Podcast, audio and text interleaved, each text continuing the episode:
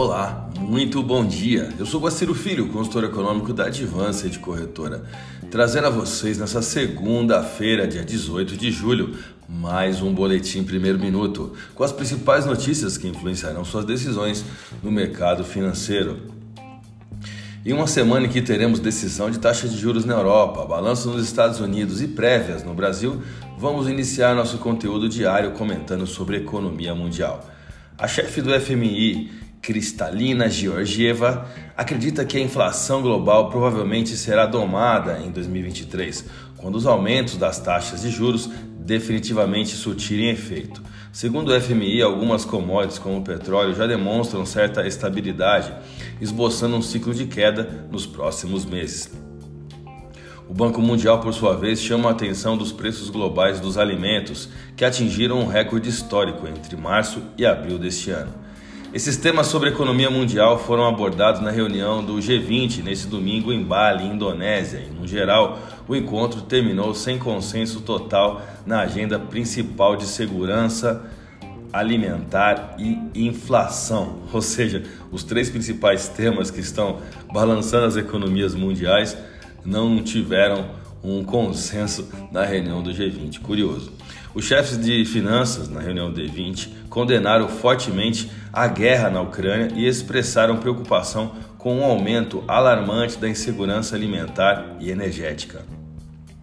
Muitos membros concordaram que a recuperação da economia global desacelerou e está enfrentando um grande revés com o resultado da guerra da Rússia contra a Ucrânia. Em geral, todos os bancos centrais do G20 concordaram em combater a inflação e calibrar as políticas monetárias que conteriam a alta dos preços. E no Brasil, com relação ao dólar, aversão ou apetite ao risco?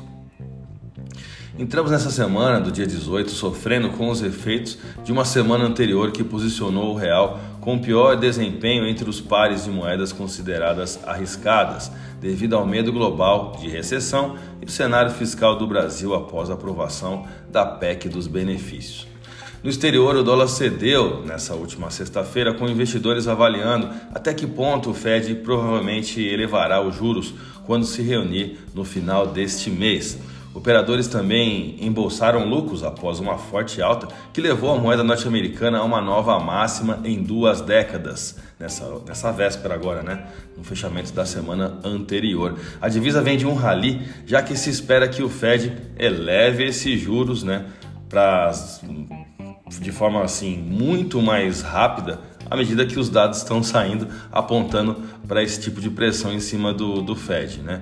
Uh, outros bancos centrais temem também porque a elevação de uma alta de juros de forma tão expressiva por um banco tão é, tradicional e referência que é o Fed vai provocar uma, um efeito em cadeia perante os outros bancos centrais também. Lembrando que a inflação nos Estados Unidos ela é a maior dos últimos 40 anos.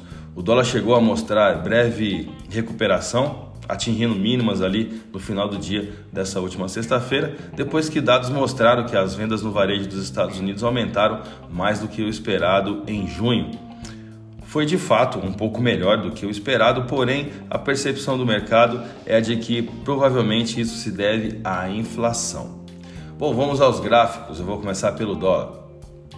Vemos de uma semana anterior, onde ocorreram três pullbacks nos últimos oito dias, expondo o teste na resistência R7 de 5,4533, diante de um pregão nessa última sexta-feira, dia 15, onde o candle indicou fraqueza na divisa americana para romper a nossa famosa R7, refletindo o próprio movimento do índice DXY no exterior, no qual cedeu terreno. No entanto, a valorização semanal do dólar perante o real segue se ampliando e agora já está em 7,04%.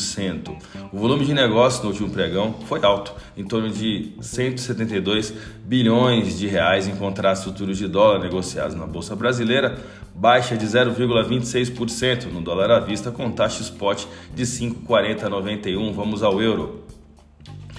Bom, no caso do euro, estamos vindo deste agora desde o final de abril, para ser mais exato, com a paridade ganhando terreno perante o real também, né, com muita volatilidade e atualmente disputando palmo a palmo.